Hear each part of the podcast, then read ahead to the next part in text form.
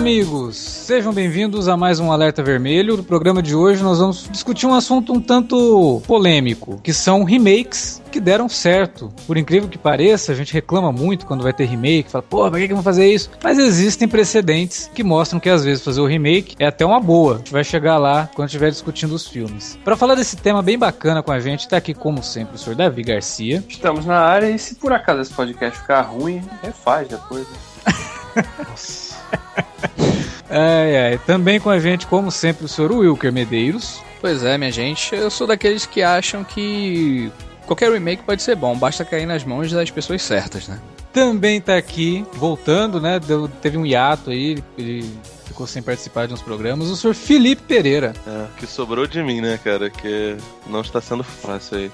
Tá precisando fazer um remake dele mesmo. Não, cara, tô precisando dormir mesmo. Porque, caraca, Festival do Rio, dormi no máximo 5 horas por dia. É, pelas minhas contas aqui, eu vi 55 filmes. Fora os, os de cabine, fora. Ah, tá foda, né? Não tá fácil não. Ganhando muito estamos dinheiro. aí, estamos vivos. Porra, rios de dinheiro. Viu? Caraca, eu tô que nem o de patinhas.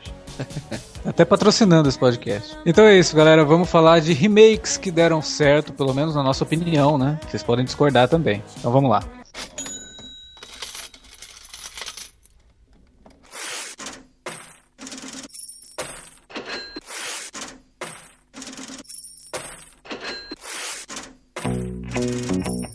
Vou interromper rapidamente o podcast para dizer que se você gosta do conteúdo do Cine Alerta, você pode nos ajudar a fazer mais e melhor. Entre agora mesmo em www.patreon.com barra Cinealerta e seja um dos nossos colaboradores. Você pode receber os podcasts antes de todo mundo, participar de sorteios e até de hangouts mensais com a nossa equipe. Entre, se informe, confira o que queremos trazer para você no futuro e nos ajude. www.patreon.com barra Cinealerta. Pronto, não falei que era rápido? Pode curtir o podcast agora.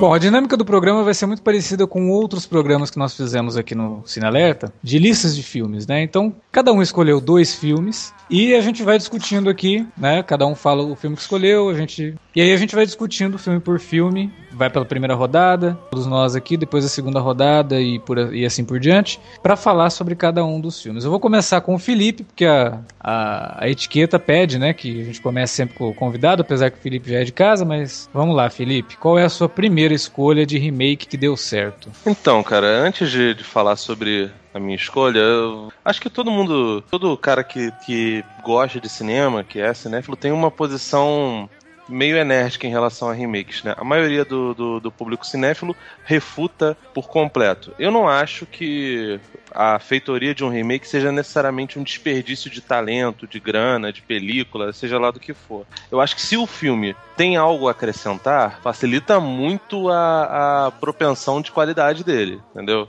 É, simplesmente pegar um filme e, e botá-lo numa nova roupagem para outras gerações verem, na minha cabeça tem, tem muito, sabe, um espírito de, de, de caça-níqueis, entendeu? Então, Sim. Felipe, pra tu, é, na verdade é necessário ter um certo motivo, né, para que isso seja feito uma espécie de atualização, né, ou no caso o filme não dialogar mais com a época e ele precisa ser, ele ganha uma nova roupagem, né, algo do tipo, né? É, assim, não, não, não usarei esse verbo do precisa, é, dependendo do, do, do filme, ele pode se encaixar ou não. Por exemplo, vocês têm o, o, o podcast do Scarface e o, o filme do De Palma e o filme original são completamente diferentes. Tem um pedacinho ali, um motezinho que é parecido. Ele até copia algumas coisas da personalidade do Al Capone. Mas, cara, é, é um filme completamente diferente. Tem uma fotografia muito melhor do que, do que do original. E ele bota muito mais nuances e grafa muito mais a ideia do incesto, né? Então, tipo, o Scarface, por exemplo, é um filme que traz uma nova roupagem, mas não acho que um remake, para ser bom, necessariamente precise disso.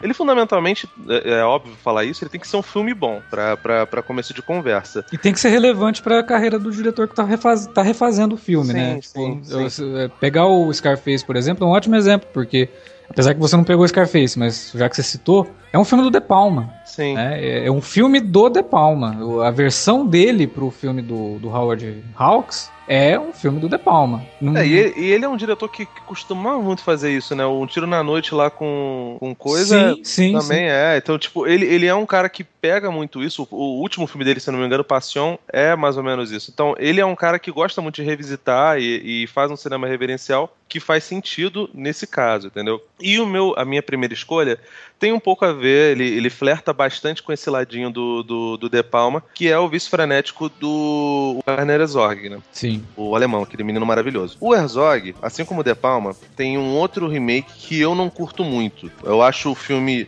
visualmente muito bonito, mas o, o espírito não, não, não, me pegou, não me pegou de, de maneira alguma, né? Que é o, o, a versão dele pro Nosferatu. Nossa, uhum. eu acho uma obra-prima, velho, que ele fez com o Nosferatu. Pô, cara, eu, eu não consigo pegar. É, é, assim, evidente que ele não é um filme. Ele tá longe de ser um filme merda, por favor, né? Até porque, cara, pro, pro, pro ser um filme merda do Herzog, sei lá, só se ele cagasse na película e jogasse na parada, mas ainda assim daria pra achar alguma coisa, porque ele é um diretor genial. É, ele pode esse filme ser... vai ganhar até. Vai ganhar não, ganhou até uma remasterização agora, né, em Cannes, ele vai, sim, sim. vai até transitar pelo Brasil e tal. É, ele, ele, ele, teve cabine aqui no Rio de Janeiro, inclusive. Ah, então, é, Mas assim, mas ele não me, não me pegou porque ele difere demais no, no da, da, mensagem do, do primeiro Nosferatu e ele não acaba não acrescentando tanto, entendeu? Então essas mudanças acabam, acabam soando meio pretensiosas. É óbvio que, tipo, a, a proposta do, do Herzog no Nosferatu é completamente diferente, por exemplo, de um Footloose da vida, dessas porcarias que, que basicamente é só ah, vamos. É, é, ele desconstrói, né? É assim, ele já não tem mais aquelas regras também do próprio expressionismo alemão do anterior, né? Sim, ele sim. faz uma nova uma versão realmente dele, né? Eu, eu particularmente acho muito bom o filme, velho. É, conseguiu um feito, assim, que muita, muita gente, né, muitos críticos falam, que ele conseguiu um feito quase impossível, que é quase se igualar, né, a, a importância do clássico anterior, né? É, eu acho que ele não, não, não, iguala exatamente por perder esse sentido e, cara, Nosferatu é basicamente expressionismo alemão. Mas no caso do Vício Frenético, até por ser um filme que não é tão distante um do outro, o filme do Ferrara é de 92 e o do, do Herzog é de 2009, se eu não me engano, ele consegue dar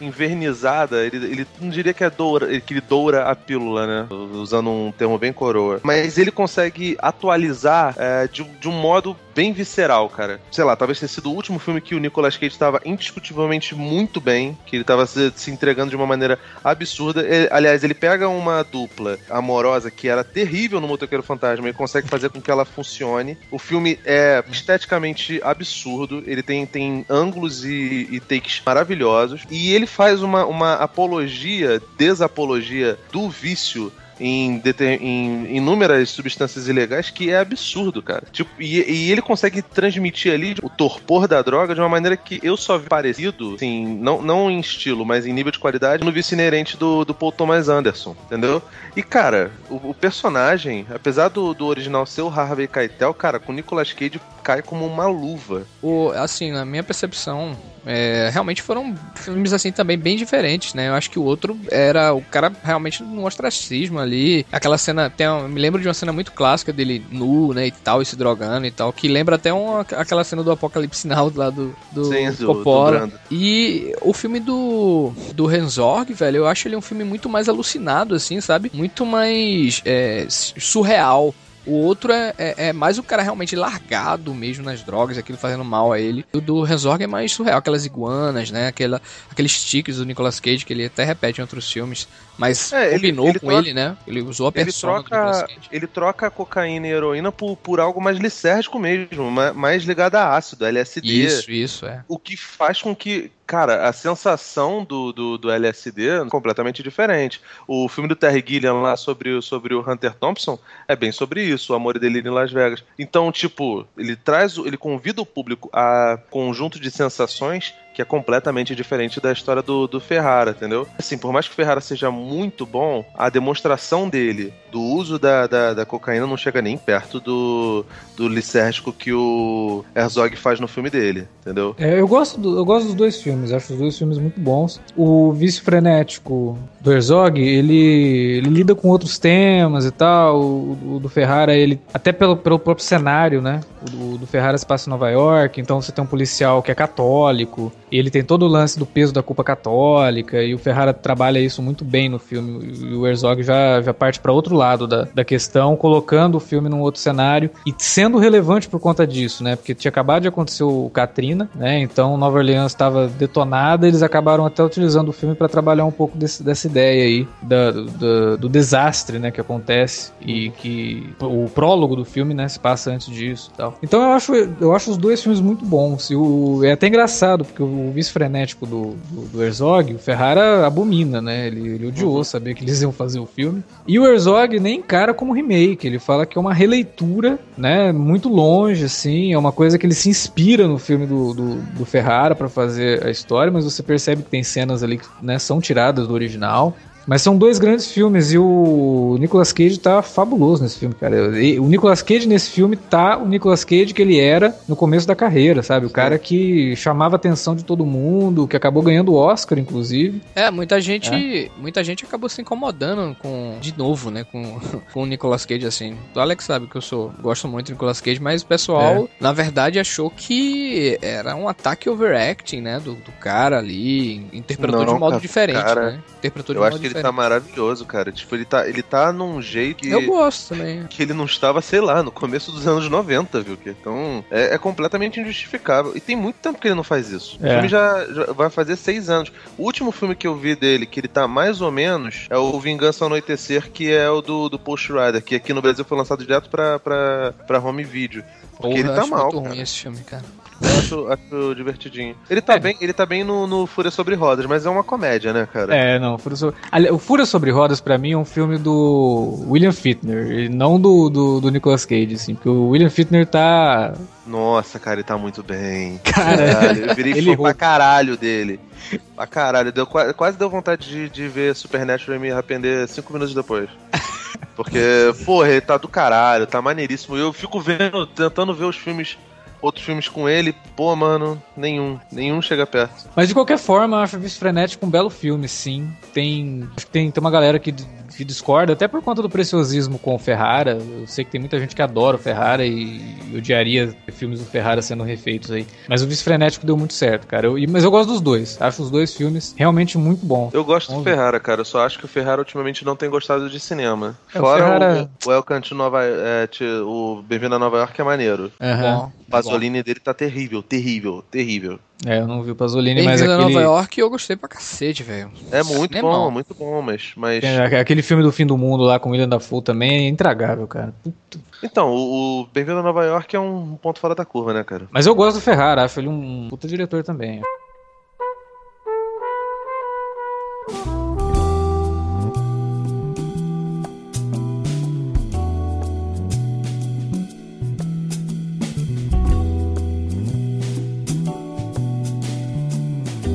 Vamos pular para a próxima escolha, que agora é do Wilker. Diga lá, Wilker, qual é o filme que você escolheu para trazer para discussão aí? Pronto, eu escolhi um remake aqui, que é uma das minhas ficções favoritas, né? Tive o prazer de ver no cinema, uma cópia restaurada, né? E é do Cronenberg, né? Que é A Mosca. E esse filme é um remake, né? Do A, a Mosca da Cabeça Branca. É lá de 58, cara.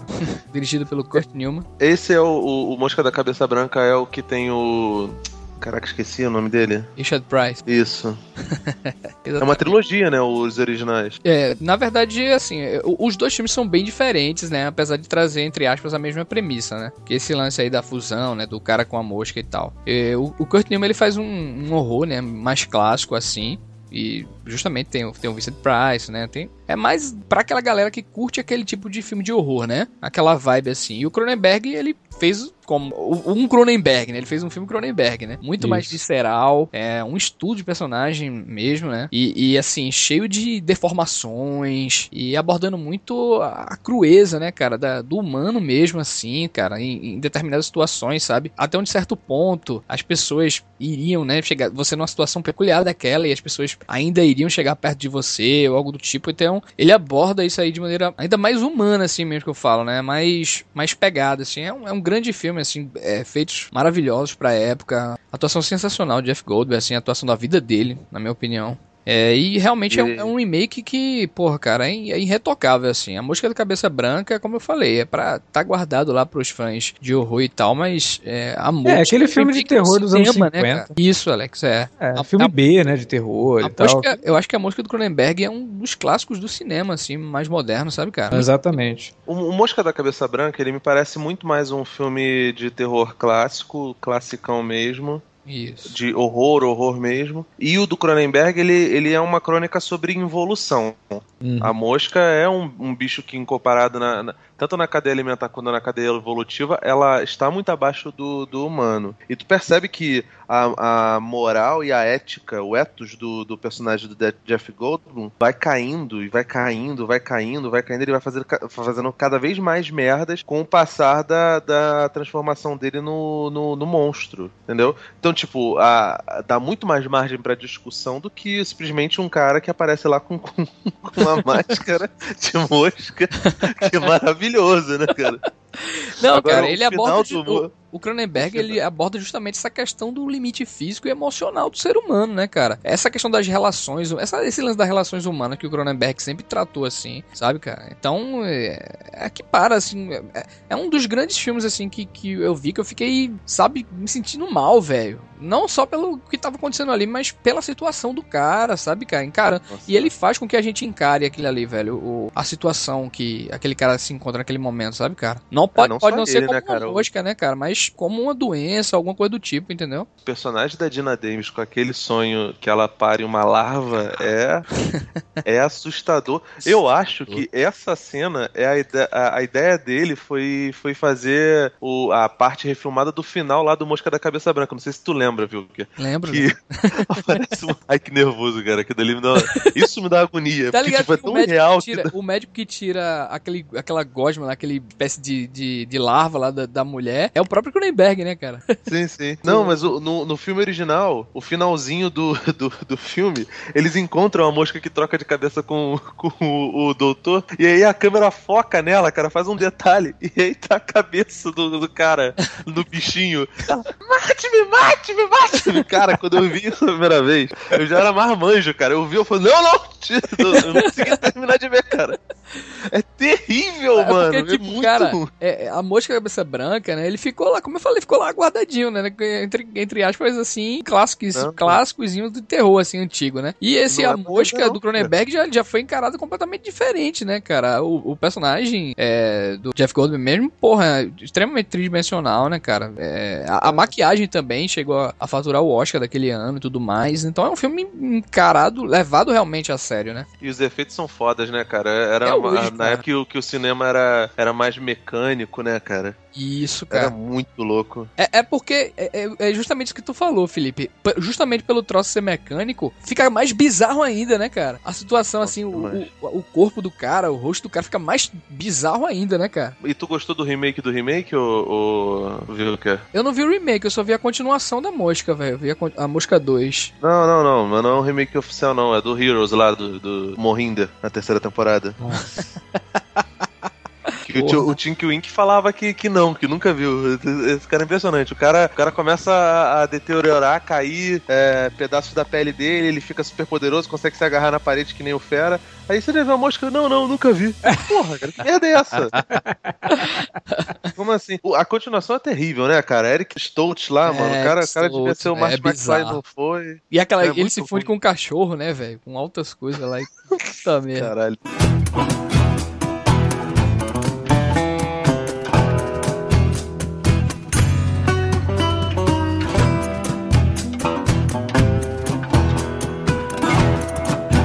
Bem. Agora é a vez do Davi. Diz aí, Davi. O que você escolheu pra gente? Pois é, eu vou falar aqui do episódio do Chaves, aquele Festa da Boa Vizinhança. Chaves Sacanagem. é o remake, né, cara? Tem remake pra caralho os episódios de Chaves, né? Porra, o Festa da o Festa da Boa Vizinhança, que é um grande remake do Como Era Verde Meu Vale de John Ford, né, cara? é mesmo plot. Não, eu vou falar, a minha primeira escolha é um filme que eu gosto bastante. Não é tão antigo assim, mas é um filme que ganhou até Oscar também que é o Os Infiltrados do Scorsese, que é um remake daquele filme Infernal Affairs. Uma trilogia, É. na verdade. Conflitos internos, né?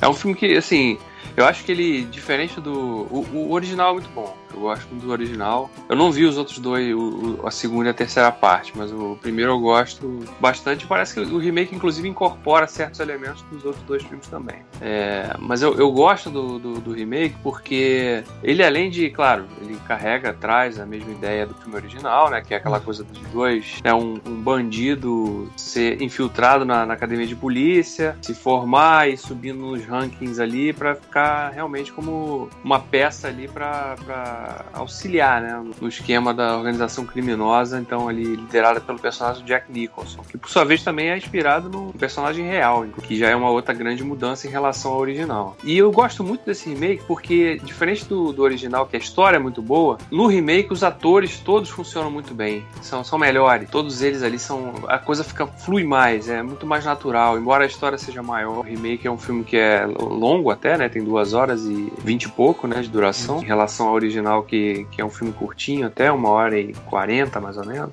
É, mas é um filme que, que funciona muito, que é muito fluido, né? Você não, não se cansa, do, eu, não, eu não enxergo barrigas ali, né? Nesse remake que o Scorsese fez. E, e, e é um filme também que é muito inteligente, no sentido de, de, de dar espaço para que cada um dos personagens ali tenha um desenvolvimento preciso, você realmente é, se importe com cada um daqueles personagens, né? Até se pegue, Isso. às vezes, torcendo. Mas tu pro- gosta também do anterior, né, Davi? do, do original, se diz, né? É, do Conflitos Internos, tu gosta. né? Não, go gosto, gosto também, mas é porque eu acho que o nível de atuação do remake é melhor. É e aí porque eu acho é, é- eu acho que não é nem essa questão, esse lance do nível, né, cara? É porque o cinema asiático ele tem um, um range de atuação bem diferente assim dos americanos, né? É. É completamente sim. diferente. eu Não, acho. isso é fato, né? Mas, cara, só do, do, só do Scorsese ter conseguido tirar alguma coisa do Mark Wahlberg já é. É, não, não, eu não, tô, eu, não tô, eu não tô desmerecendo do Scorsese, não. Acho sensacional o filme do Scorsese. aí, E ele, eu acho que ele ampliou o troço, porque, na minha opinião, o Conflitos Interno, ele é um filme que imprime muito a cultura do- de lá daquelas pessoas, né? Tipo, não, não, é. Fatalmente, fatalmente. É, tem, É, tem muito aquele assim- lance da- das gangues dali, né? Um parada Sim, meio sim. Yakuza até um É, pouco. o- mas o remake também não deixa de fazer isso, né? Ele carrega muito dessa É, cultura o, o Scorsese né? traduziu pra máfia, né? Ele traduziu pra Sim, máfia, né, o sim, Scorsese. sim. Não, pra Sim. máfia não, porque máfia é italiana, né? Ele, ele pega um É. grupo de gangster irlandeses, né? É.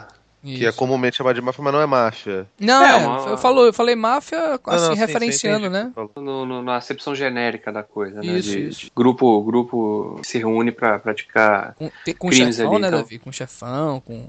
É, exatamente. Não, isso, isso- você tocou num ponto fundamental, tava? O personagem do Mark Wahlberg, por exemplo, né? Que, que é um personagem escroto, né? Assim, no sentido, o cara é escroto, ele é babaca, ele é escroto.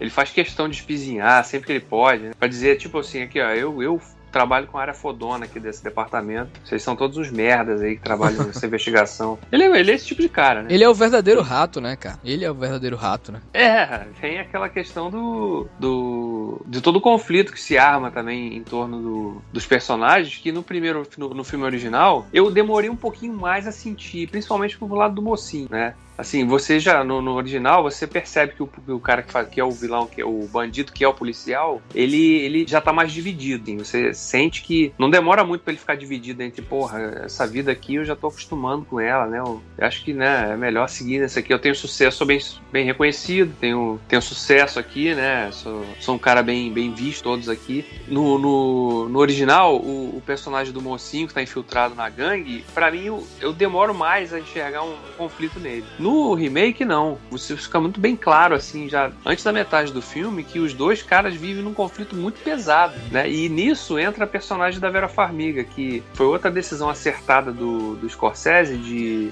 e do, do roteirista também, né? De, na adaptação, de juntar a personagem da terapeuta, que no original só, só interage basicamente com, com o mocinho, digamos assim, entre aspas. Uhum. E aqui ela, é me- a personagem é mesclada com a figura também da esposa, né? Da Da, da- esposa, da- tudo da mais. noiva do policial. Então, Isso. que também cria um conflito interessante, né? É, pra esses dois personagens que, embora eles não soubessem, né? Que tiver, é. tinham um Teve, relacionamento eu lembro com a que teve mesma gente mulher. na época que falou disso, olha, e o cara querendo inventar e tal, não sei o quê. Mas eu acho que funcionou, cara. Não achei forçado, não, esse lance mesmo. É, caralho, funcionou pra caralho, tá maluco? E, e bota complexidade na história, né? Sim, É, muita. Por exemplo, no original, a personagem que é a noiva do policial, a gente não sabe nada dela. A gente só sabe que ela é uma escritora, mas não tem profundidade nenhuma. Aqui não. No remake, a personagem da Farmiga tem muito mais espaço. A gente sente realmente o peso da profissão que ela É, carrega. o, né, o escocese ficar- eu acho que ele dimensionalizou, né, assim, o troço. O outro tem muito mais valor cultural e o do escocese é um, é um filme mais cinema, assim, mais amplo, entendeu? Acho que cada um tem seus valores, assim. Eu, eu acho até- ele até mais humano, cara, porque até falando em comparação com o que o David tá, tá dizendo, porque o proceder do psiquiatra, o psicanalista, é de não se envolver com problema nenhum do seu paciente. Inclusive, ele tem que, ele tem que refutar de toda maneira qualquer possibilidade de transferência. E tem uma, um quadro de transferência idêntico ali. Tipo, ele começa a dar em cima da, da, da personagem da Vera Farmiga e ela não corta. Porque ela percebe o inferno em que ela está e, e olha pro cara, o vê como, como um sujeito que, que tá em frangalhos, mas que está certo, ao contrário do, do par dela, que é o personagem do Matt Damon. Uhum. Entendeu? Então, tipo, é, esse nível de complexidade não tem no filme original. E eu também gosto pra caralho do, do, do, do filme original, entendeu? É, Não, e eu outra só- eu coisa. Só, deixa eu só fazer uma pergunta pra vocês. Quando vocês falam do filme original, vocês estão falando só do primeiro? Eu tô falando, a gente tá É, falando de tá falando- conflitos internos, né? Só de conflitos Sim, internos. tudo É, bem, mas mas só eu- do primeiro? Eu, particularmente, tô falando do primeiro, cara. Ah. Porque é a base do. Não, é porque o Alex tá falando da trilogia aí, né? É porque É, o não. Infiltrados ele não é um remake do primeiro Conflitos Internos, ele é um remake da trilogia. Sim. É, mas- Tem ah, elementos então- em todos, mas a base do roteiro é, É, merda. o final, o final da história é o final da trilogia, pô. Sim, então, mas não é o eu final do digo- primeiro filme, ele é o final do, do Office- terceiro.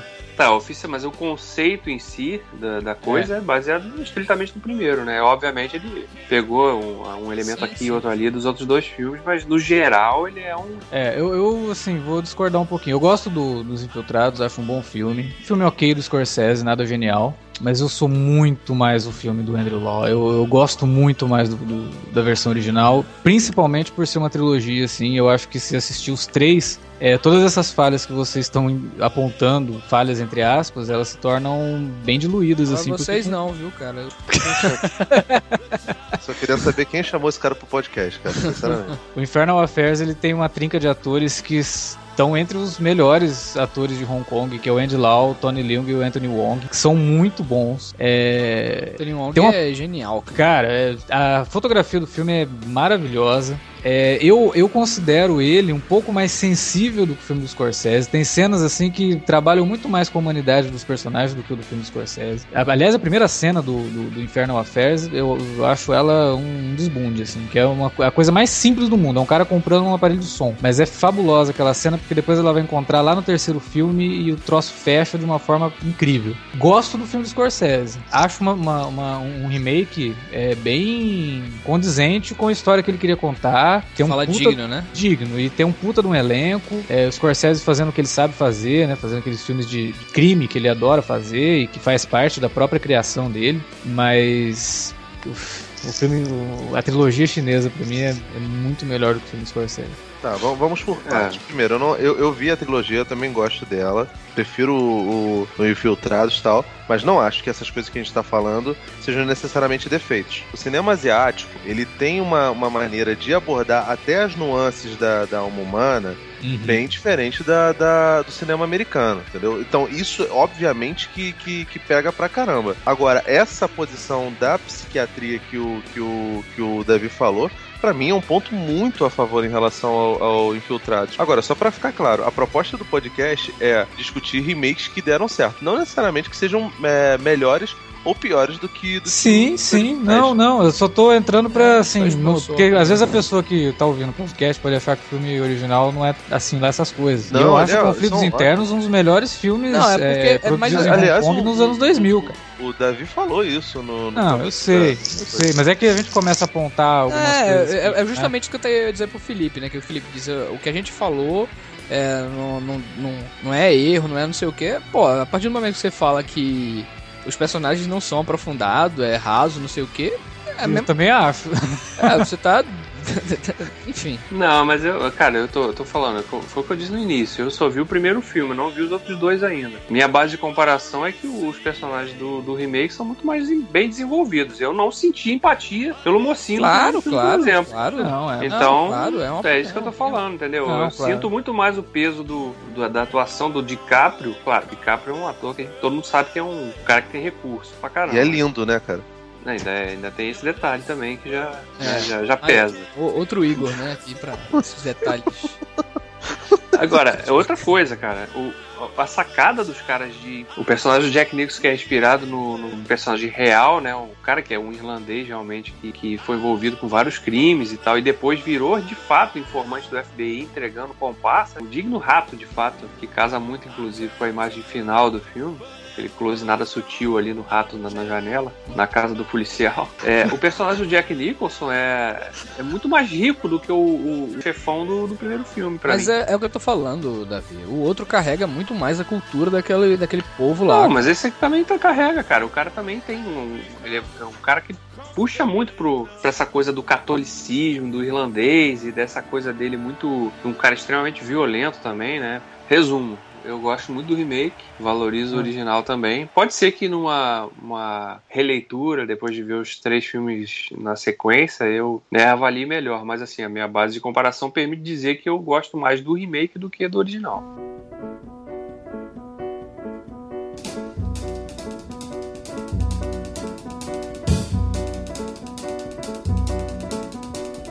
Oh, Cinnamon, where you gonna run to? Cinnamon, where you gonna run to? Where you gonna run to? All on that day. Vai lá, Alex. Agora é a tua vez de cagar regra aí. Não, vou cagar regra não, até porque é, eu fiz umas escolhas bem bem chapa branca, né? Hoje, hoje foi a minha vez, assim, que eu já apanhei muito na última lista de, de filmes que eu fiz. Então minha, minha primeira escolha do programa é, é uma re- um remake de um filme que eu gosto muito, que é o Thomas Crown Affair. Aqui no Brasil o nome dele ficou em Thomas Crown, Arte do Crime. Que é o típico remake. Você vai pegar um filme é, lá dos anos 60 que todo mundo curte pra caramba, né? Um filme que tinha Steve McQueen no elenco, né? Então, porra, você não faz um remake de um filme desse, pô. Como assim? No final deu tudo certo. John McTiernan fez um filme muito legal com o Pierce Brosnan, que traz um pouco daquele charme do 007, né? A René Russo, que faz uma personagem muito interessante, tão interessante quanto a personagem da Faye Dunaway no filme original. E uma dinâmica muito legal, assim, com o personagem do Dennis Leary também, que acaba criando um certo alívio cômico pro filme. É um filme muito gostoso de assistir, assim, porque é uma, uma aventura, um romance, né? E que tem, traz até umas cenas bem picantes, né? Da,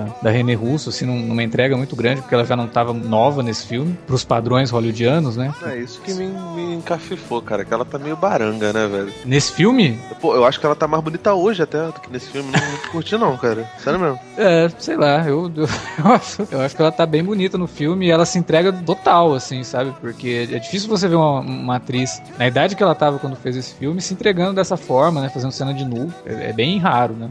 Hollywood costuma ser muito cruel com as atrizes. 99. O original é 68. É, o original é de 68, o novo é de, é de 99. E é um filme divertidíssimo, cara. É, uma- é um bom filme, assim, pra você assistir num, num domingo, assim, tá tranquilo. Quer ver o, o, o Pierce Brosnan fazendo um, um 007 meio é, com, com uma índole um pouco diferente, né? Mais pro lado do, do- do crime. Não, não, pro uma, com uma índole, uma índole mais puxada. Não, não tem nada a ver com Duro de Matar, é isso que é legal, porque o Mike Tiernan, ele, ele, ele é um não, pra diretor mim, a realmente tua analogia seria tipo um 07 meio John McClane. Pra mim seria essa analogia.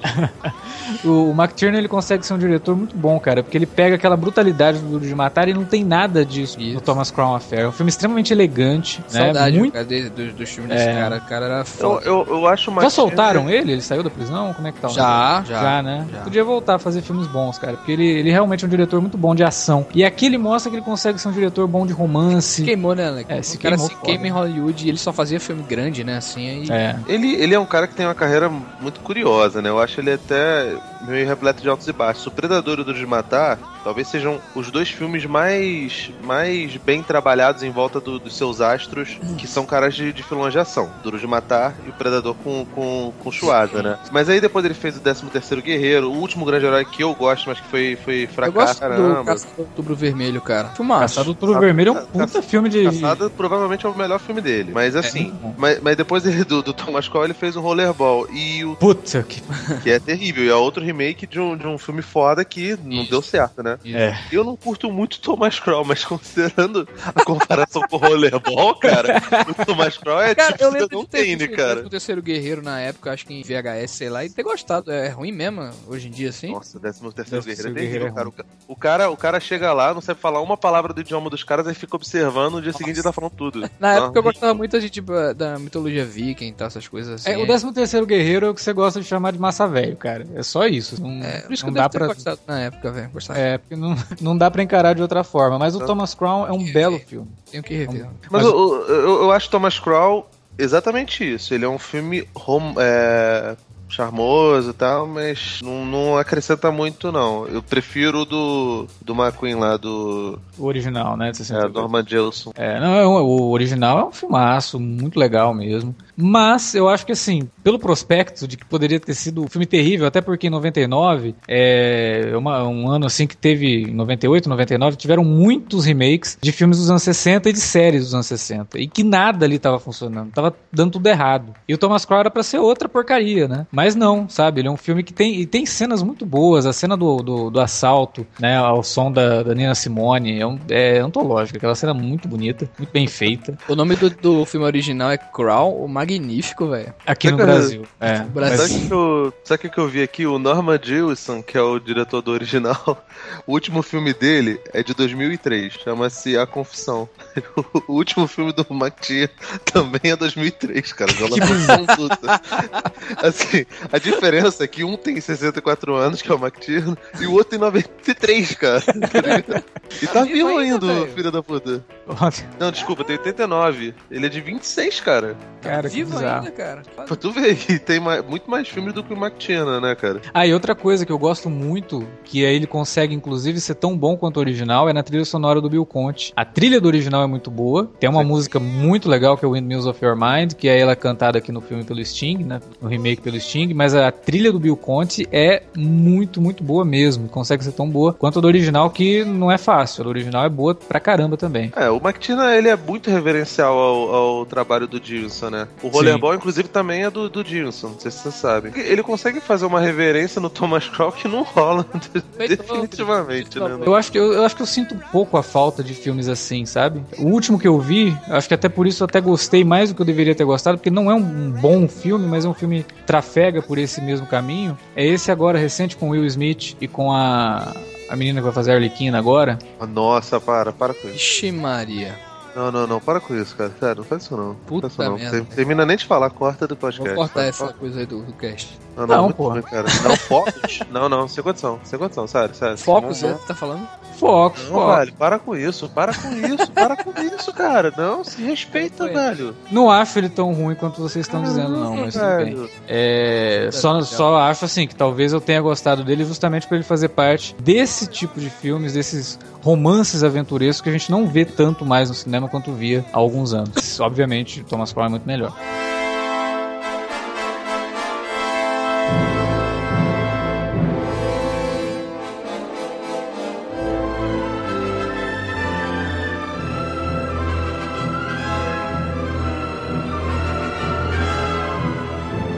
Bom, agora vamos voltar, né? Vamos voltar aqui pro Felipe. Felipe, qual outro filme que você trouxe pra mesa? A gente vai falar agora, eu vou falar agora, na verdade, de um cara que é bas- basicamente um dos mestres do, do, do cinema, que é o nosso querido Alfred Hitchcock, que adaptou um filme dele mesmo, né?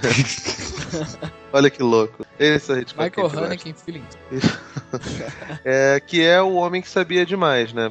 O original é de 1934 e o, o remake, que é de 56, tem a nossa querida Doris Day, tá magnífica no filme. O que será, será ela cantando é, é qualquer coisa, né, cara? É muito bom. E o James Stewart, né, cara? Que, Ah, que acabou sendo um dos musos do, do, do Hitchcock. Ele e o Cary Grant, especialmente, né? É nessa época aí eram os dois, né? Sim, sim. O, o, o James Stewart, as pessoas às vezes falam mal dele, acho que falam erroneamente, né? Falam, Porra, quem fala mal de James Stewart? Quem fala que eu vou. Gente, velho, muita gente. Olha, tem, tem uma nova leva de. É mesmo, o, o Vilca conhece pra cara. A galerinha. A galerinha de, de- não vou nem citar nome de lugares.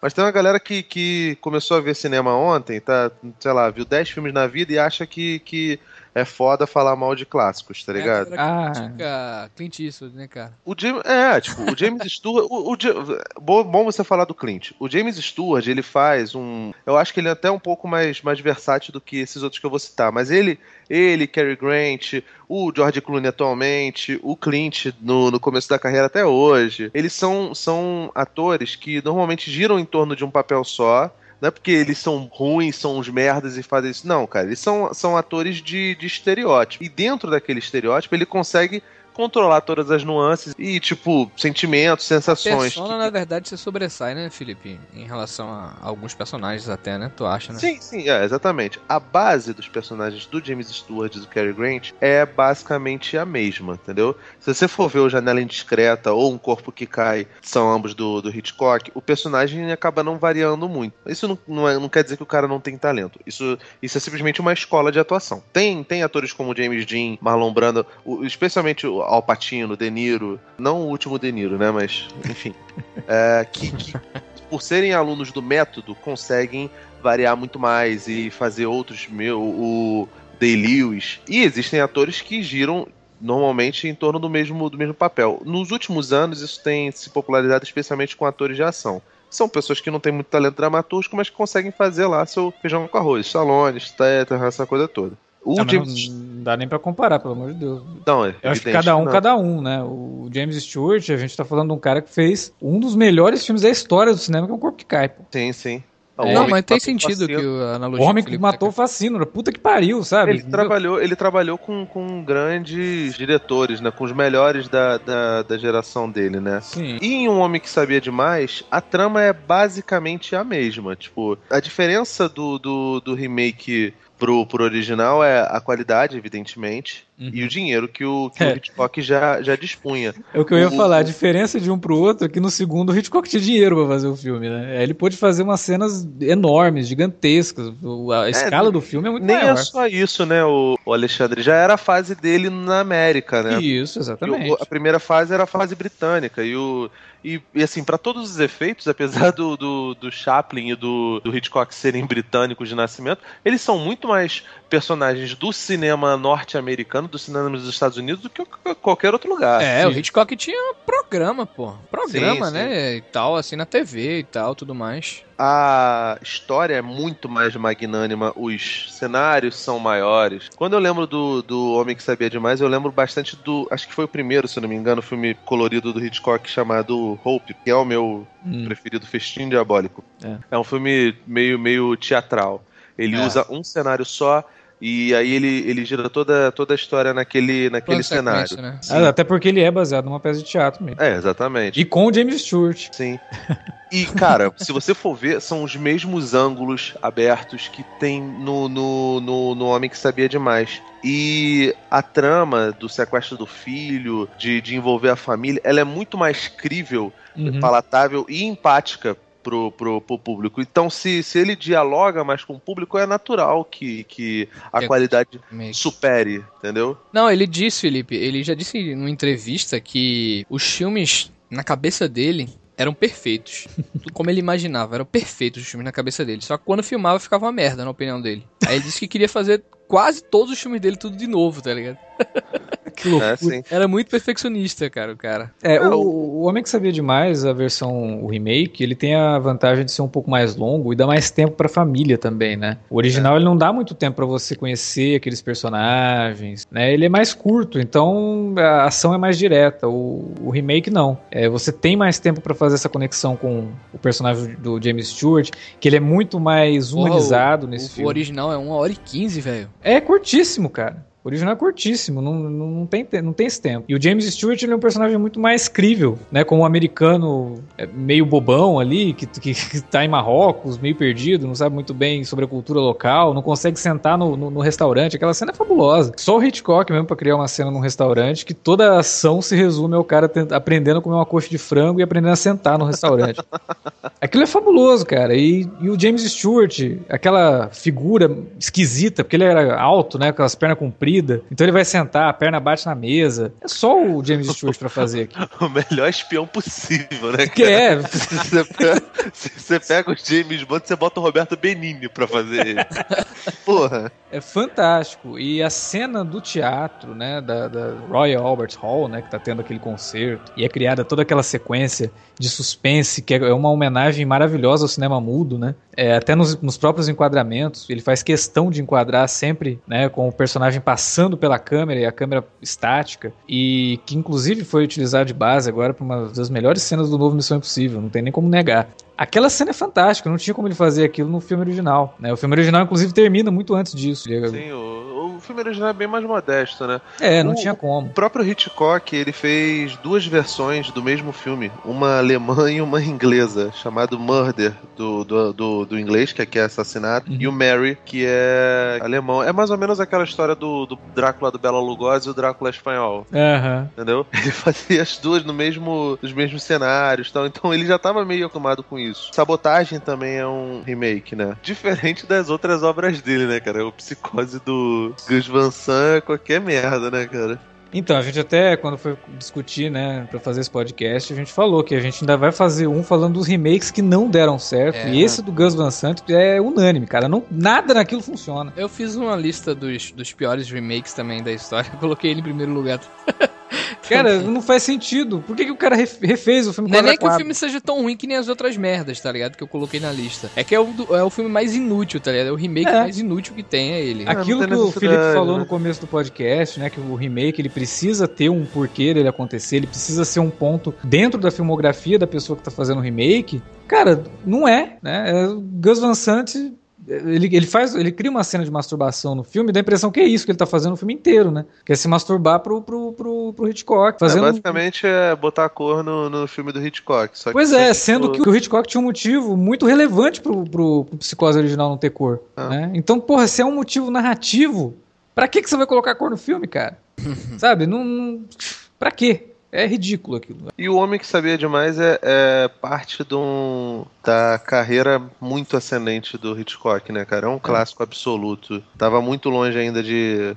Acho que até Pássaros ele tá na fase áurea. Uhum. O Homem que Sabia Demais talvez seja, sei lá, tá, pelo que eu tô vendo aqui, o, o, a fase áurea dele começa no Janela Indiscreta, também não, não à toa com o próprio James Stewart, né? É. Não, é, esse período do Hitchcock foi muito fértil, assim, e todos os filmes são, são muito interessantes, todos eles você aprende muito sobre cinema assistindo esses filmes aí.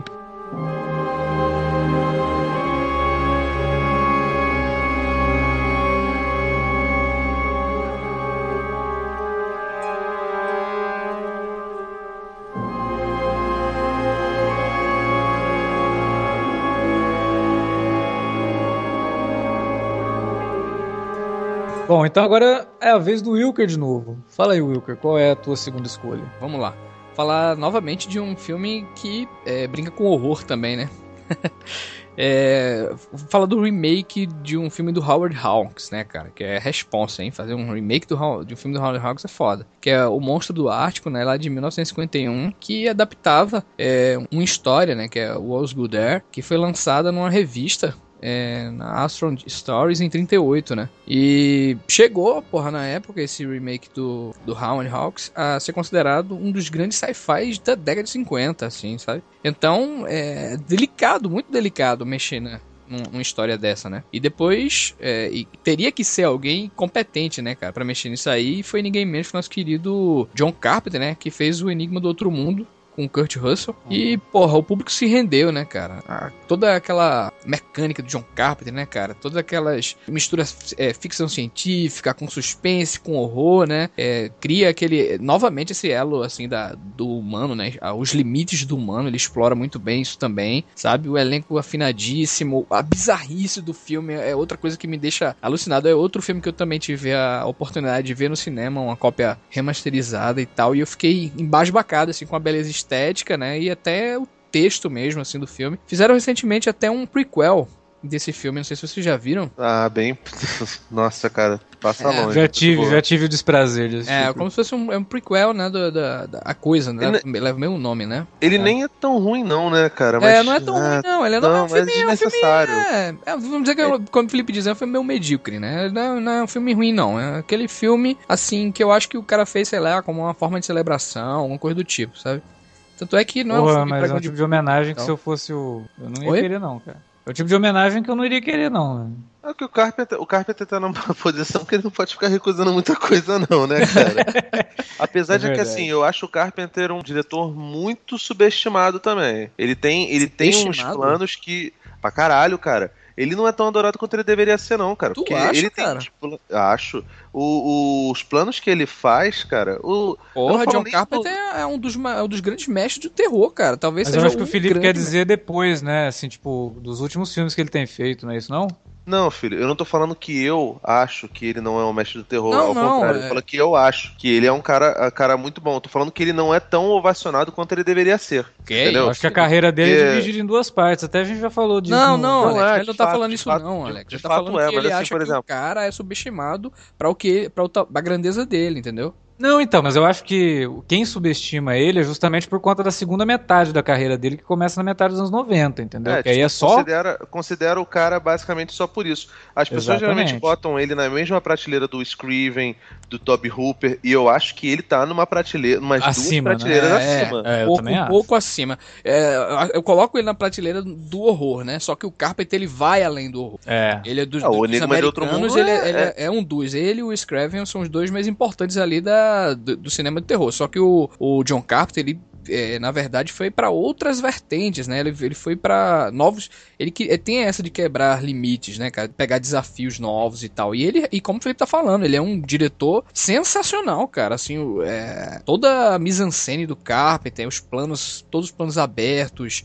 É um cara é um gênio. Agora realmente, Felipe, ó, pode ser assim, você tá dizendo isso pra galera mais nova e tal, mas Não, é, a galera esse mais nova. cara é de fato. considerado um deus, porra, do cinema. É, É. Pelo menos Eu, eu do- botaria ele mais ou menos, tal- talvez uma prateleirinha, meia prateleirinha abaixo do Dario Argento, porque o Dario Argento também é. É, o ele Dario é- Argento ele é, muito foda, mais ele é- horror, tá ligado? Pra mim. Eu acho que o, o Carpenter tem filme mais cinemão mesmo, cara. Sabe? Tô Você falando tu já que- viu Assalto à 13 terceira DP, que é um dos primeiros filmes Sim, dele? sim. É, Cara, o- eu, tô, eu tô abrindo aqui a, a filmografia dele. Ele tem Assalto à 13ª DP, Halloween, o Bruma Assassina, que é lindo esse filme visualmente. Aventureiros do Bairro Proibido. São todos filmes que, que já tem remake. E ele é um cara que faz muitos Não, remakes. pô, de Outro Aventureiros do Mundo. Bairro Proibido não tem remake, não. Vai ter agora, E agora, porra? vai. Infelizmente. Cara.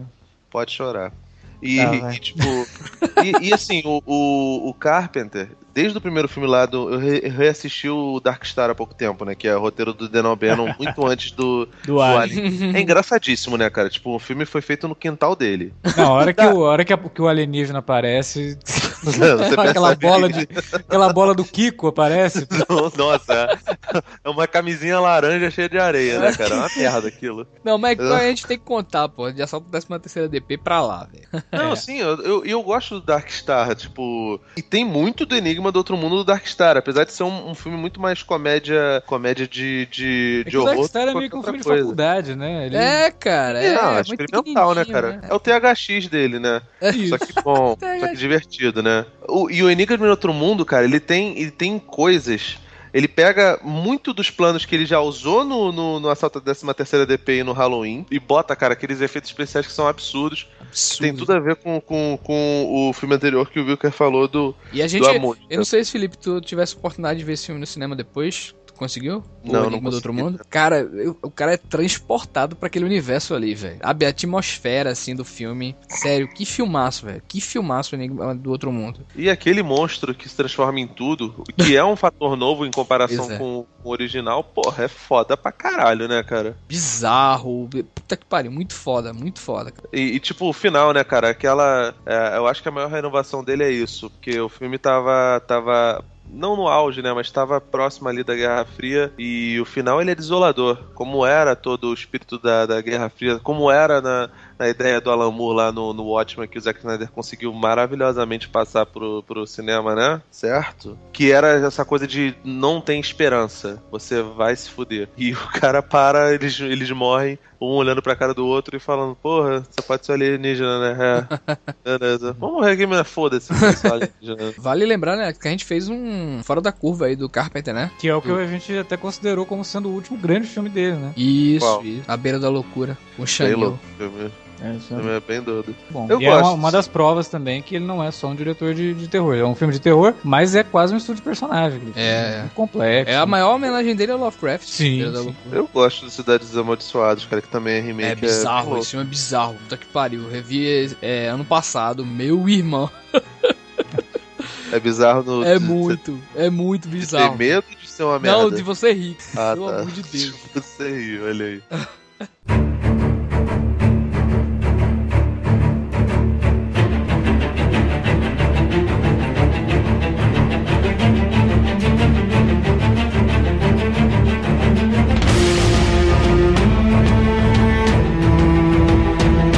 Muito bem, né? Podemos passar para o próximo? Vai lá, Davi. Qual é o seu próximo filme? É, o último. Bom, a minha escolha não é muito convencional, não. E acredito que muita gente que tá ouvindo nem tenha assistido esse filme, muito menos o original. É, eu falo do eu falo do japonês 13 Assassinos, que é um filme de 2011, do 2010, 2011, dirigido pelo Takashi Miike, polêmico Takashi Miike, né? Tem filmes aí na É, o cara que faz na, três na sua é e são o cara o, cara gosta de chocar. Mas nesse filme ele, ele ele tem um momentinho que ele não resiste que ele tem que chocar o, o espectador e ele ele faz isso nesse filme mas de uma forma um pouco mais comedida comparado com os outros trabalhos dele. É, esse filme é muito legal porque assim ele junta é, aquela coisa do é o faroeste japonês né que é a era dos samurais. É, e esse filme é uma história que se passa no quando o shogunato está no fim, né? O, que era o regime que imperava no Japão feudal antes da retomada do, do império, né? Que a estrutura imperial do imperador realmente é, liderando o país e tal. Então é, é- é é uma história de vingança, né? Que fatalmente o Tarantino bebeu muito dessas fontes desse tipo de filme para os filmes que ele fez depois e faz até hoje. Inclusive esse novo que vai ser lançado esse ano, com certeza bebeu muito desse filme, o The Hateful Eight. É, os três assassinos, porque conta a história de é o seguinte, é, para quem não viu o filme, vou dar uma bela, uma breve resumida aqui só para vocês terem uma ideia do que, que se trata. Como eu falei, né, a gente tá no final do shogunato lá e um dos herdeiros do, do, do shogunato é um cara absolutamente cruel, psicopata. O cara vai passando pelas vilas e estupra mulheres, mata as famílias, assim, a, o seu bel prazer, sem motivo algum. E levanta, obviamente, algum, algumas pessoas ligadas às lideranças do governo. Fala assim, pô, se esse cara for ac- ascender ao poder, fudeu, acabou. A, tênue linha que, que, que sustenta o, o país, né? A estrutura que a gente tem como país, o entendimento que a gente tem, vai por água abaixo, porque esse cara é maluco, é louco, totalmente, né? E aí o, o- ele entra em contato então com um samurai já que estava aposentado, né? O samurai, para quem não sabe também, é um, é um tipo de, de guarda real, assim, né? da- da- das oligarquias, que, que defendia as oligarquias e que, com o fim do shogunato, foram ficando deixados, foram deixados de lado, né? E muitos morreram e até se suicidaram porque carregam muito dessa da cultura japonesa também, né? Da questão da honra, da dignidade. Os caras acabavam se matando. Então ele entra em contato com um desses caras, já é um cara veterano e tal, e já não tem mais família, e dá uma missão pra ele, pô, você, a gente precisa derrubar esse cara, precisa matar esse cara, né? E aí ele então ele, ele, ele entra numa missão de coordenar e de convocar um time de, de homens que se dispusesse a, claro, enfrentar então o poder desse senhor aí do herdeiro do shogunato para matar o cara. E aí a história começa a acontecer, com os caras planejando, ele encontrando os homens. E, e o legal do filme é que ele, ele dá espaço para que a gente conheça esses personagens, né? Saber um pouquinho do background deles, não todos, mas de alguns, pelo menos, os que têm mais proeminência na história. E, e aí a gente vai vendo o andamento da história, o, a estratégia que eles traçam para cercar o, esse senhor aí que é psicopata totalmente e até culminar um plano que é o terceiro ato do filme. O terceiro ato do filme inteiro é a sequência final, que dura aí uns 45 minutos mais ou menos. É o terceiro ato do filme, uma sequência inteira que é se passa numa, num vilarejo que os caras chegam lá, os 13 assassinos chegam e armam várias arapucas no lugar para surpreender então a chegada do, desse senhor, né? Com o seu exército. O cara chega, eles, eles esperavam enfrentar cerca de 70 homens e quando os, o cara chega, eles têm mais de 200 caras pela frente. Aí a gente vê, então, aí são sequências realmente muito bem elaboradas, uma coreografia muito, muito bem feita, um, um, um tecnicamente o filme é muito rico também nas tomadas que, que ele faz, assim, usando muito efeito prático também, que é uma coisa que é um diferencial realmente muito importante para se destacar, porque hoje em dia, né, a gente, quando, quando se fala em filme de ação, principalmente que envolva isso, você tem muito CGI, e nesse filme você praticamente não tem CGI nenhum, é, tudo baseado realmente em efeitos práticos, e é um filme muito legal, é um filme que eu recomendo pra caramba, que, que se veja, é fácil de achar, 13 Assassinos, ele até há pouco tempo tava é, até na, e na é um dos filmes mais também. conhecidos, né, David? Do próprio Takashi Miike, assim, né? É, da safra recente, sem dúvida, né? É. Fui, fui ver aqui no Netflix, não tem um filme do, do Takashi Miike, cara, e porra... É, mas, não, mas tinha o 13 Assassinos. Tinha, tinha né? Tiraram. Tinha. Mas no é. mas o... deve ter muito, viu? Só, só deve ter uns 300 filmes do. olha só. No IMDB, tudo bem que tem, tem, deve ter mil coisas aqui de, de série, de TV, é, tem duas coisas em pré-produção e deve ter alguns curtas, mas tem só 99 créditos pra diretor do Takashi Miike. Porra. É. Tem três filmes por ano, cara. Esse, esse Três Assassinos ele é um filme mais convencional, né? Eu acho que ele é um Sim. filme que atrai mais o público é. convencional, assim, porque os filmes do Takashi Miike costumam... Não, é, ele não tem, não, tem, não... não tem as viagens que ele, que ele tem nos outros filmes que ele já... que o fizeram famoso, né? Vamos Isso, assim. exatamente. Ele, o público mais é... convencional tende a se afastar um pouco assim do, do, dos filmes do Takashi Miike, porque ele é bem polêmico, né? Ele... É, ele gosta de chocar. Ele é. gosta muito de chocar. Tem muita escatologia, muita violência. É, tem escatologia é. e tem uma e tem uma estética que eu acho bonita, né? Assim, bonito com muitas aspas. e, mas assim, mas eu acho ele um diretor do caralho. É. O 13 Assassinos eu acho até que é um filme, é, como vocês falaram, é bem tranquilinho, né? Comparado. Sim. Não, sem dúvida. Mas é um filme muito bem feito, cara. Assim, por, por se tratar de remake, né? O original é difícil de você achar o original. Você encontra trechos dele no YouTube, se você procurar. É um filme de 62, preto e branco. Eu é... acho maneiro o original, cara. Eu, eu vi há um tempinho já na faculdade de jornalismo ainda. Mas é um filme bonitinho. Eu acho é, que ele sim. tem DVD no Brasil, não tem não? Ah, deve ter, se você procurar bem. Porque andou saindo aí. recentemente aí umas coleções de filmes japoneses de, de, samurai antigos e tal, mais clássicos. Eu acho que ele uhum. acabou saindo nessa leva aí. Eu acho Sim. até que dá pra, pra encontrar sim. Mas é um filme que eu recomendo. Se você nunca assistiu, é, vale a pena, porque é um filme que vai te deixar. E ele tem umas surpresinhas, assim, filme. Não vou entregar nada para não estragar. mas que, que te deixam assim pensando, porra, mas será que é isso? Será que é aquilo? Você. Ele não, ele não é expositivo no sentido de explicar as coisas exatamente. Então ele te deixa aberto a interpretações, né? Tem um personagem que é muito representativo disso que eu tô falando. É um filme bem legal, eu recomendo muito.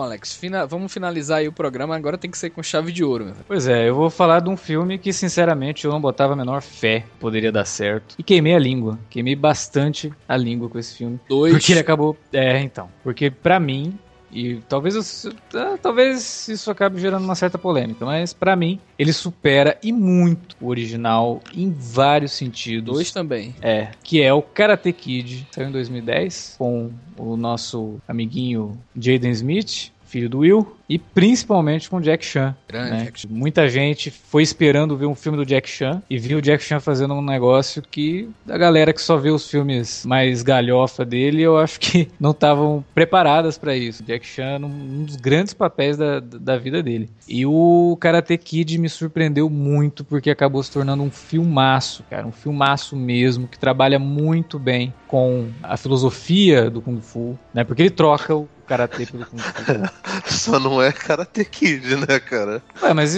mas aí que tá, é uma questão de simbolismo. É você utilizar o nome Karate Kid pra falar da mesma coisa num outro cenário. Eu não vejo problema Isso. nenhum com isso. Não, e o que eu tava O- dizendo também, em, em off pra o Davi naquele dia, Uhum. Felipe, é que o, lá nos Estados Unidos, é, todo mundo que luta mesmo assim é chamado de karatê, né? Karate boy, karate kid e tal. É, Aí é. Tem esse significado assim, essa conotação. Não é exatamente a arte, tá ligado? É, e acaba sendo um filme riquíssimo, cara. O, tanto o personagem do Jack Chan quanto o personagem do Jaden Smith, e o menino manda bem, né? E todo mundo, a hora que faz, isso daí é só um filme pra, que o Will Smith tá fazendo pra poder promover o filho. Isso. Acaba que é, né? Ele fez pra isso mesmo. Não, eu, eu- depois da deu Terra é certo, que é cara. mesmo, né, cara? Depois da Terra É, é que é, ali é mesmo. Não, é porque o, o, o que me surpreendeu nesse novo Karate Kid, cara, é que ele tá longe de ser um, um remake massa velho ou ter Isso. algum apelo financeiro e tal. Não. Ele Você- tem carga dramática, Você cara. e é percebe que esse filme, aquilo. que esse filme é algo a mais, até pela duração do filme, cara. São duas horas de filme que trafega por várias camadas, sabe? Eu, eu até tava comentando com o Alex é, em outra oportunidade, é, esse lance deles irem pra aquele templo lá, sabe, cara? Uhum. É, de ter toda aquela reflexão, sabe? Um, algo realmente espiritual, assim, da- do conceito é, de artes marciais, né, cara? Eu vejo o, o- o outro Karate Kid, assim, tendo memória afetiva ainda, porque eu fui rever esse dia desse, já não me pegou do, do mesmo jeito, mas tendo memória afetiva era muito essa questão da lição, né, da, da- da- de, um, de uma, uma pessoa mais velha passando pra um, pra um jovem, né, os, os valores da vida e tal, bacana. Só que esse, esse novo tem esse lance e traz ainda outras, outras pretensões, entendeu? Dialoga muito essa questão do, do garoto, do crescimento do garoto, dele, assim, tá numa, num- numa cultura completamente diferente da, da que ele vivia, né, cara? De se aprofundar mais na própria arte marcial. Eu acho que o conceito da arte marcial ali é, desenvolvido assim muito, tá ligado, Alex? Ainda Eu que acho que mais importante que tudo isso, eu acho que isso funciona muito melhor que o original, é que é realmente uma criança, né? também Por- é. Também. Porque, porra, cara, ó, eu sei, a galera tem uma memória afetiva do Karate Kid, eu adoro o filme original. Acho, porra, toda vez que passa, se eu puder assistir, se eu tiver tempo, eu assisto. Porque eu gosto muito. Acho o Pet Morita fantástico. Não, é, o. Pet. Morita talvez seja ainda É. assim, intocável, assim, né, cara? Ah, cara, que- quer me enganar que o Daniel Larusso era um moleque de 15 anos? Não, né? Aquela barbinha, não dá, né, cara? É a velha história dos americanos de colocar um cara de quase 20 pra fazer um- uma criança. e Cara, o Jaden é- Smith, por ser um garoto mesmo, por ser uma criança, Ah, não, você... Mas eu, eu acho que o meu problema, na verdade, com o primeiro filme é nem isso, viu, cara? Assim, não. Não, eu sei, mas esse, esse é um dos, um dos problemas. Eu acho que o filme original tá na memória afetiva, de novo, né? Tô falando isso, tá na memória afetiva. Mas, cara. O filme original, cara, é um filme muito mais sacana do que um É. filme sobre, sobre, sobre, é, redenção ou Não, não tem nada disso. Sem falar que ele carrega, primeiro- ele carrega um primeiro, pouco do anos o primeiro 80, né, filme, também. cara, é o filme do Pet Morita, velho. Sim, o, totalmente. O Daniel Larusso, tipo, o Ralph Macchio é um bosta, né, cara? Ele não, não, não faz nada. E, tipo assim, tudo é em torno daquela, do, do, do personagem que você olha e fala, você não dá nada por ele. Aquele cara construindo jardinzinho na, na porra do... E, eu- e, no entanto, o cara faz ele, ele dá aquele giro e vencer a, a Cobra Kai, que é a, a academia do Chuck Norris. ou Do que deveria ser o Chuck Norris, né? É. O Karate Kid é muito filho do meio. Ele é um filme tipicamente do oitentista e tem aquela. É a mesma coisa com, com o que a gente acabou de falar do John Carpenter, do Aventureiros do Bairro Proibido. Ele é um filme que tem toda a carga do- dos anos. Ele é lento. Aquela, a, a- a passagem dele.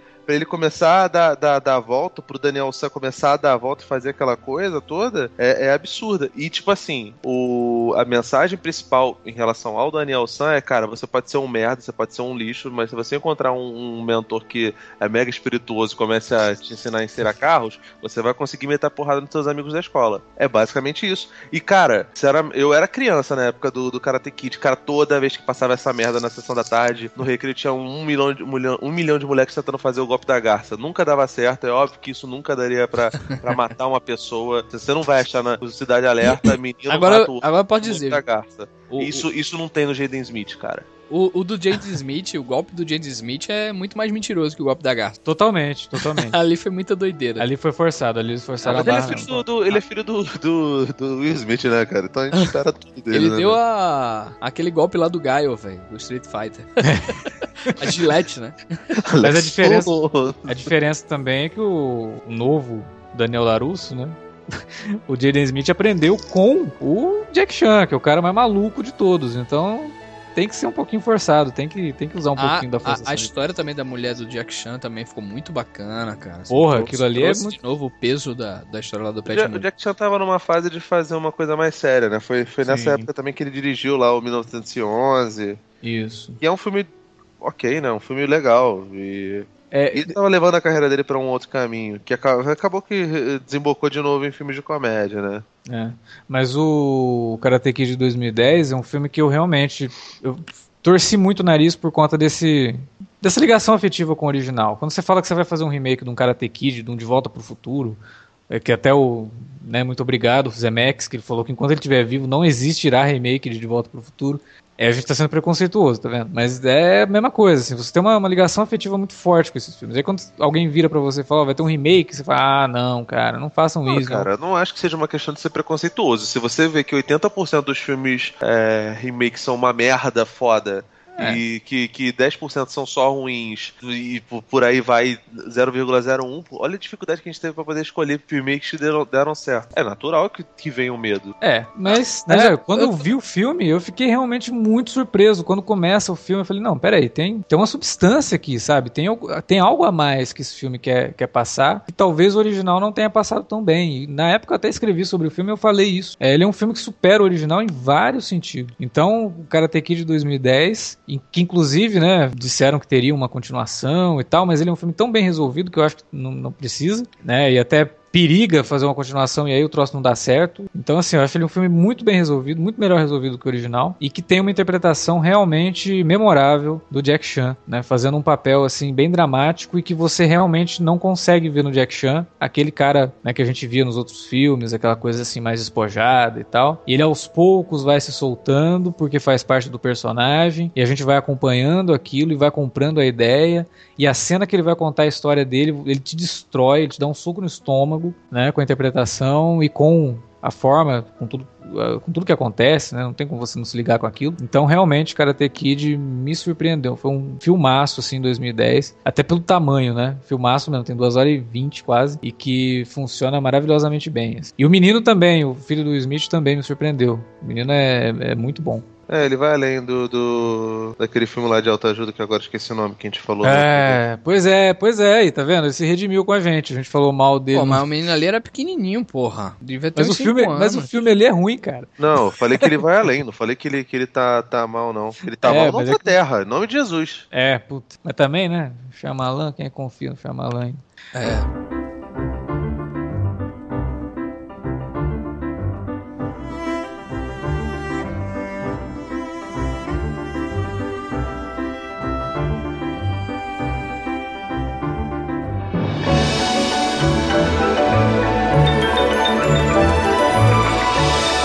Bom, galera, a gente separou esses filmes, a nossa lista termina aqui, mas provavelmente teremos um outro podcast para falar de remakes, talvez até um falando de remakes que realmente não funcionaram, que aí vai ser mais divertido, porque falar de filme ruim também é engraçado. Mas por enquanto é isso. A gente fica por aqui. Se você concorda com a gente com essa escolha de remakes, ou se você não concorda, ou se você tem algum remake que você acha que funcionou até melhor que o original, ou que pelo menos, né, é, não não estraga a experiência do original, deixa aí nos comentários ou manda um e-mail pra gente para alertavermelho@cinealerta.com.br. Não esquecendo também que você pode entrar em contato através das redes sociais, lá no facebook.com.br cinealerta ou no arroba cinealerta no Twitter. Você pode também usar as redes sociais para divulgar nosso trabalho aí, né, linkando os nossos podcasts e nossos textos lançados aqui no site semanalmente. Queria agradecer novamente a presença do Felipe. Opa. Obrigado, Felipe. De nada, Felipe. Onde é que o pessoal te encontra? O pessoal já sabe, mas diz aí, faz o teu jabá. Vocês me encontram no vortexcultural.com.br, cara. Lá a gente faz uns podcasts muito loucos. Agora eu tô, tô com um canal aí no YouTube, o Multifoco Cinema. Vocês puderem dar uma força pra nós aí, mano. Vai ser bem louco. E é isso aí, galera. Uns beijos. Pois é, dessa forma afetiva, terminamos então o alerta vermelho sobre remakes que deram certo. A gente volta em outros podcasts, porque aqui no, no Cine Alerta você sabe que a gente parece que até que não tem nada para fazer, né? Só fica gravando podcast. então é isso, galera. Até a próxima. Até mais, gente. Um abraço.